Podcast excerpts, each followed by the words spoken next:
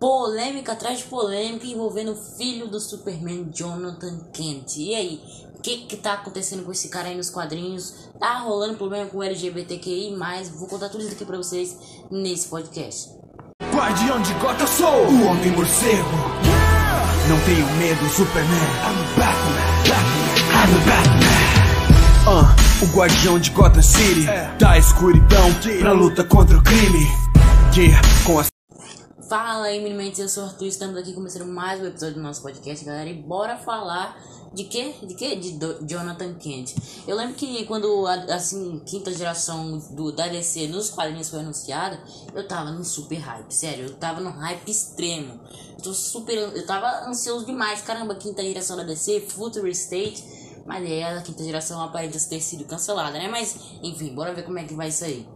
E o real problema hoje nos quadrinhos, não o real pro problema, né? Mas a polêmica que algumas galeras não aceitaram foi o fato de você não me seguir no seu player de podcast. Olha isso, agora eu peguei vocês, viu?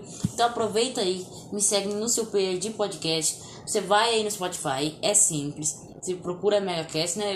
Claro, você vai estar ouvindo, né? Então você tem que saber, né? E aí você vai ter a opção de você seguir o podcast e ativar o sininho. Então você vai ficar ligado em todas as novidades que vai estar acontecendo. Então aproveita também e me segue também no Instagram, arroba Podcast Oficial. E não esquece de comentar no episódio do meu podcast. Inclusive, nesse episódio que eu tô fazendo agora, vai estar disponível uma caixa de comentários aí. Você vai poder comentar o que você quiser. E aí vai aparecer lá para todo mundo ver. Então é da hora demais, uma interação super bacana, então aproveita isso aí também. Bom, mas qual era o início de tudo de Jonathan Kent? Jonathan Kent era nada mais nada menos que o sucessor do Kal-El, né? Superman, nosso eterno Clark Kent. E aí o que acontece? A quinta geração da DC era passar o rodo em todos os personagens antigos, mandar para aposentadoria e criar novos. Isso mesmo. É que temos um Batman negro, uma, uma Mulher Maravilha brasileira, Yara Flor, né? Pra quem lembra, eu creio que eu já até falei aqui no meu podcast. Temos também Jonathan Kent, que é o sucessor do, do Clark Kent.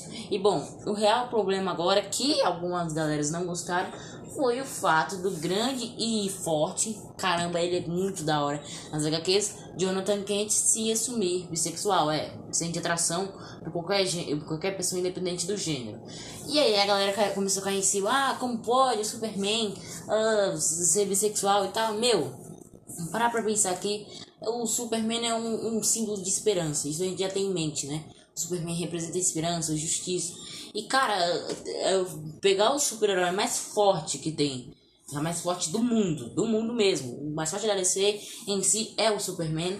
Então, é pegar o Superman e colocar ele com, é, com esses símbolos de bissexualidade, LGBTQIA+, é, não mostra mais nada que esperança, galera. Aí aquela galera lá que é LGBT vai olhar para aquilo, vai se espelhar, vai se inspirar naquilo. Eu não tenho nada contra, eu acho super de boa. Recentemente tivemos o próprio Robin Tim Drake se assumindo bissexual também.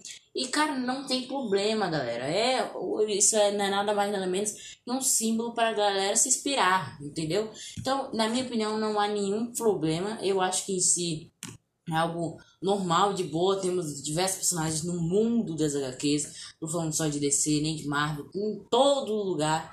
Tem personagens, tem, é, é, como eu vou dizer, mudança de gênero, alguma coisa do tipo.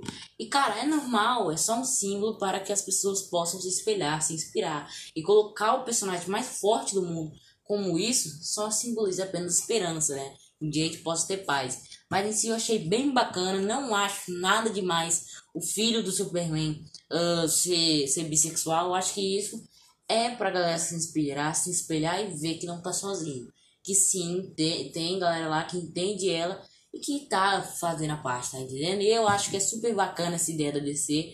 Tanto que fizeram lá, como eu disse, um Tim, Robin Tim, Tim Drake, mas acontece com vários outros, como a própria Arlequina, né, que assumiu bissexual também, e diversos outros. Então, pra mim não tem problema, eu acho que sim, galera, respeita. Pô, não precisa cair em cima dos caras com isso, eu acho que é nada mais nada menos que um símbolo de esperança o que a DC tá fazendo. Então, é, é isso faça a sua parte também. Ajude a galera aí, não, não, não, fica com esse ranço aí e aproveita, comente aqui nos comentários do, do episódio. Valeu aí, Mendes, e fui! Guardião de Gotham sou o Homem Morcego.